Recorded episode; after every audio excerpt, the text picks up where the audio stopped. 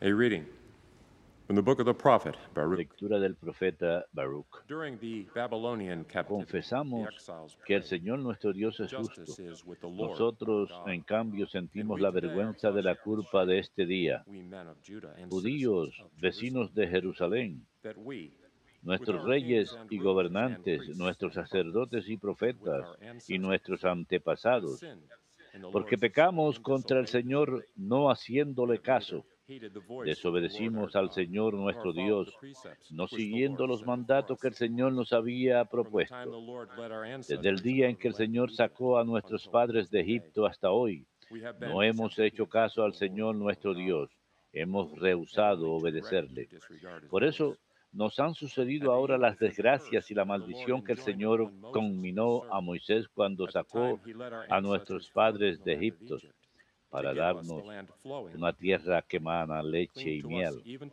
No obedecimos al Señor que nos hablaba por medio de sus enviados, los profetas.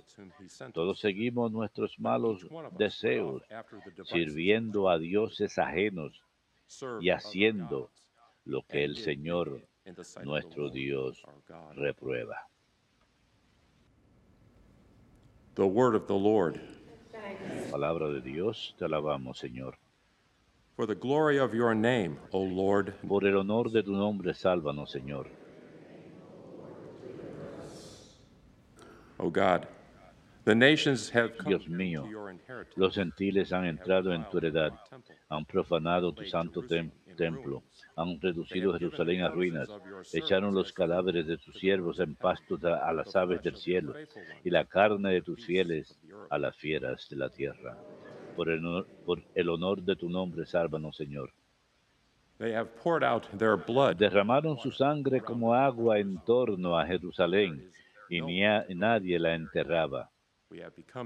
Fuimos el escarnio de nuestros vecinos, la irrisión de- y la burla de los que nos rodean. ¿Hasta cuándo, Señor? ¿Vas a estar siempre enojado? ¿Va a arder como fuego tu cólera? Por el honor de tu nombre, sálvanos, Señor. Remember not against us No recuerdes contra nosotros las culpas de nuestros padres, que tu compasión nos alcance pronto, pues estamos agotados. Por el honor de tu nombre, sálvanos, Señor. Help us, O Lord, our Savior. Socórrenos, Dios, Salvador nuestro. Por el honor de tu nombre, líbranos y perdona nuestros pecados a causa de tu nombre. Por el honor de tu nombre, sálvanos, Señor.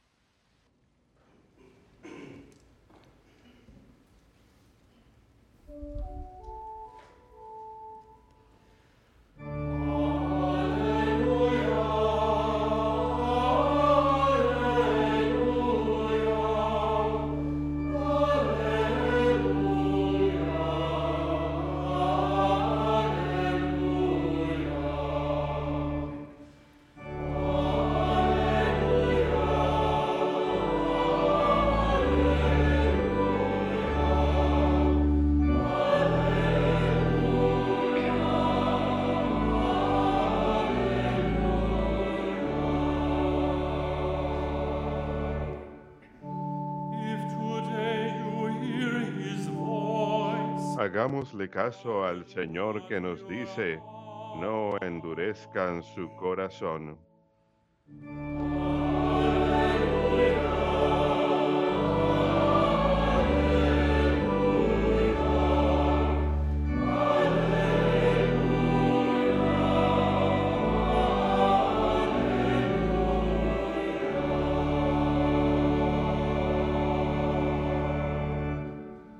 Dominus vobiscum. Lectio Sancti Evangelii secundum Lucum.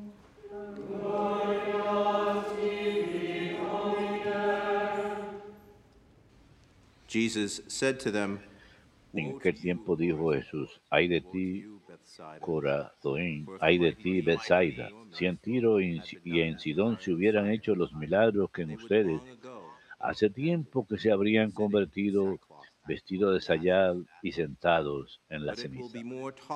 Por eso el juicio and le será más llevadero a Tira y a Sidón que a ustedes. And as for you, Y tú, Cafarnaúm, ¿Piensas escalar el cielo? Bajarás al abismo. Quien a ustedes los escucha, a mí me escucha. Quien a ustedes los rechaza, a mí me, rechaza. Y quien me rechaza a mí, rechaza al que me ha enviado.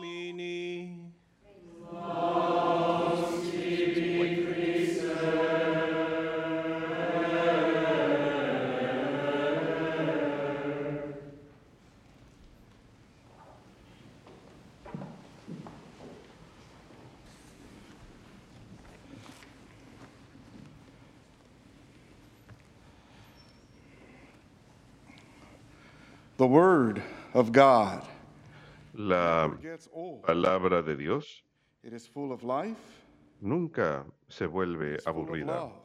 Está llena de vida. The Word of God Está llena de amor. La palabra de Dios es Jesús mismo. Jesús, que es la palabra.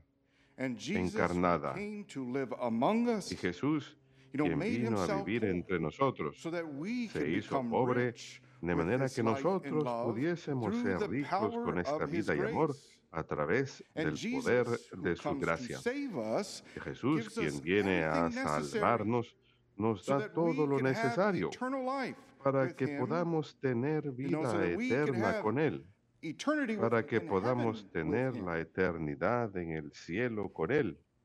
And Jesus does all this Y Jesús hace todo esto con amor, only begotten Son. porque Dios amó tanto al mundo que envió a su único Hijo. He did not come to condemn the Jesús world, no vino a condenar al mundo, sino a salvar al mundo. And Jesus in his word Y Jesús, en su palabra, Nos da esto a nosotros. Son las instrucciones. mucha gente dice que la Biblia son instrucciones básicas antes de marcharnos de esta tierra. Estas palabras de amor para nosotros, a través de ellas somos transformados, somos renovados. Y el día de hoy, ah, como escuchamos en el profeta Baruch, incluso en las palabras de Jesús, de que aquellos que no escuchan su palabra van a ser condenados. Hay consecuencias por no obedecer las palabras del Señor. But yet we have a Savior. Pero sin embargo, tenemos un Salvador que está lleno de misericordia, que vino para ayudarnos, ayudarnos a vivir su palabra, incluso como vemos en el Santo Evangelio del día de hoy, cuando miramos el contexto de este, 70 to, to Jesús ha llamado a and- and 70 para que salgan y evangelicen, para que proclamen el reino de Dios. Les da todo lo necesario para que lo hagan. Y luego les da unas advertencias. Específicamente en este pasaje del Evangelio de hoy, está hablando de aquellos que no escuchan. En esto nos enfocamos hoy, uh, que sí, called, estos hombres a quien Jesús ha llamado, estos hombres a quien les ha encomendado su autoridad, el Padre envía a Jesús, Jesús envía a otros, a sus to apóstoles, en su nombre, para que enseñen, para que sean nuestros pastores, y estas enseñanzas han sido transmitidas a través de las escrituras, la tradición, el magisterio de la Santa Madre Iglesia, tenemos los dogmas. Estas enseñanzas, su meta no es hacer de nuestras vidas algo aburrido. Sí, a veces es difícil seguirlas. Siempre hay una especie de batalla interior en nosotros. El espíritu está dispuesto, pero la carne es débil. Y estamos llamados a vivir estas palabras. Sin embargo. Puede ser algo muy difícil. Algunas de estas enseñanzas realmente son difíciles. Jesús, primero que nada, nos llama a que acudamos a Él, llama con amor, pero luego nos llama a que nos eh, deshagamos de nosotros mismos. Y aquí y a lo largo de las escrituras, a lo largo de, las, los evangelios, Jesús nos da enseñanzas morales. Nos dice que obedezcamos sus mandamientos. A lo largo de las escrituras tenemos los diez mandamientos. No matarás, no cometerás adulterio, cumplirás el día santo del Señor. Todas esas not cosas. Nuevamente, no son fáciles de seguir, pero Jesús al hacerse hombre, Él cumple la ley, nos muestra cómo vivirlas. And with the teachings on the Beatitudes, with the moral Con las teachings on the enseñanzas sobre las bienaventuranzas, las enseñanzas are morales en el given sermón de la montaña, nos son dadas con amor. uh, that later on explained Las enseñanzas que más adelante son explicadas en las epístolas de San. Pablo y otras partes del Nuevo Testamento, es Dios dándonos estas cosas con amor. Uh, Es difícil, por supuesto, a veces uh, recibirlas. Uh, what what we hear in the book of Hebrews. Lo que escuchamos en el- la carta a los Hebreos, si escuchas la palabra del Señor, no endurezcas tu corazón. Esto es lo que sucede, que endurecemos nuestros corazones. ¿Por qué? ¿Por qué es que endurecemos nuestros corazones? Muchas veces es temor a la pérdida. Tememos quizás perder nuestro poder. O nuestro prestigio o nuestra reputación o incluso tememos perder el placer de algo. ¿Cómo puedo vivir sin esas cosas? Podemos pensar. Uh. Nos apegamos a las cosas. Cómo nos desapegamos? ¿Cómo nos deshacimos? Al escuchar la palabra de Jesús. Jesús nos dice que podemos ganar el mundo entero, pero ¿de qué le sirve a un hombre ganar el mundo entero si pierde su alma al final? Esto debe comunicarnos algo.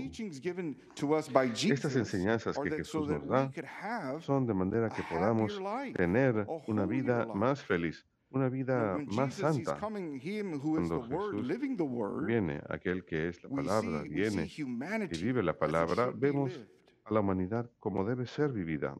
And this is this is what we have. We, we can enjoy our humanity to the Y eso es lo que tenemos. Podemos disfrutar nuestra humanidad plenamente al seguir a Jesús y al cumplir su palabra. And we think, well, hey, that's still Pensamos, too hard. That is is heavy. eso es muy difícil. No, but Jesus, algo like when pesado. he calls us to himself, Jesús, cuando nos llama "Come to hacia me." Él, Él dice, vengan a mí. no, we, we, we see some very many profound scenes Vemos in, in, in the scriptures Escenas muy profundas en las escrituras con Jesús cuando Él llama a los pecadores. Personas van a seguirlo.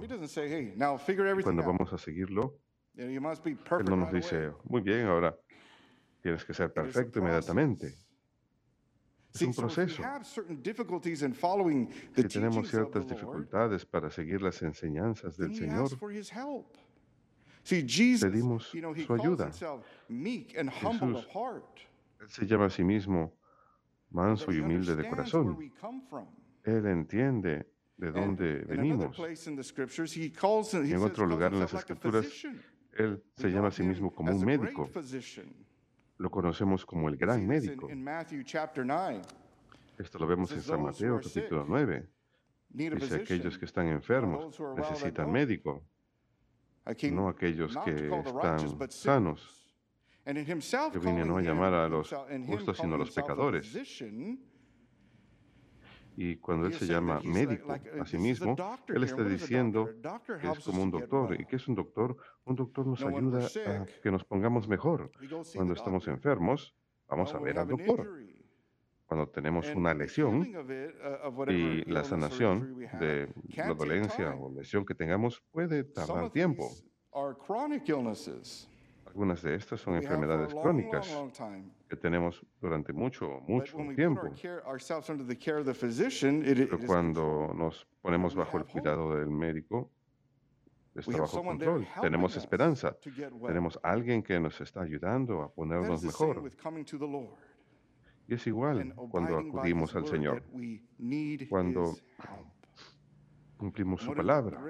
Necesitamos su ayuda. Uno de los lugares más grandes, Por supuesto, son todos los sacramentos, pero para experimentar el amor y la misericordia del médico divino, Jesucristo, es en el confesionario, porque ahí Él nos da la uh, medicina de su misericordia, la absolución de nuestros pecados. La sangre es derramada sobre nuestras almas y nos purifica, nos perdona todas las cosas. Es ahí donde somos alimentados con su gracia, donde lo encontramos a. Él, quien es todo amor, todo misericordia. Esa es la ayuda que necesitamos. Así que, sí. Las enseñanzas son difíciles de seguir, pero Jesús está ahí para ayudarnos, aquel que es manso y humilde de corazón. Y nos dice hoy que si continuamos cerrando nuestros corazones, Él nos da un gran ejemplo aquí, por supuesto, de Prosaín y Besaida. Escucharon they al Señor, endurecieron sus corazones. Lo rehusaron. Y deeds dice, si Tiro y Sidón, si en Tiro y Sidón se hubieran realizado los prodigios que se han hecho en ustedes, uh, hace mucho tiempo que estuvieran hecho penitencia. También habla de Cafarnaún. So Cuando está ultimately, hablando de esto, muchos lo interpretan como una alusión al infierno, pero nos está llamando a que nos arrepintamos, a que digamos, lo acepto, Dios, he sido terco, no he estado viviendo tus preceptos, pero ayúdame a vivirlos. Siento, me arrepiento. Es ahí donde comienza el proceso de vencer al pecado, cuando uno se arrepiente y busca a Jesús, el médico divino, pidiéndole ayuda, poniéndonos bajo su cuidado. Y entonces en ese proceso estamos en el proceso de vencer el pecado. Así pues, hermanos, el Señor no ha venido a condenar, sino a salvar. Y Él ha de darnos us todo lo que necesitamos para ayudarnos a have ser salvados. Todo lo que tenemos que hacer es acudir a Él, mirar su ejemplo. Él ha vivido esta vida. Él nos muestra cómo seguir la palabra viva. Pidamos su ayuda. Es así de sencillo. En Él, en Jesús, seremos salvados y tendremos vida eterna con Él. Que Dios los bendiga a todos.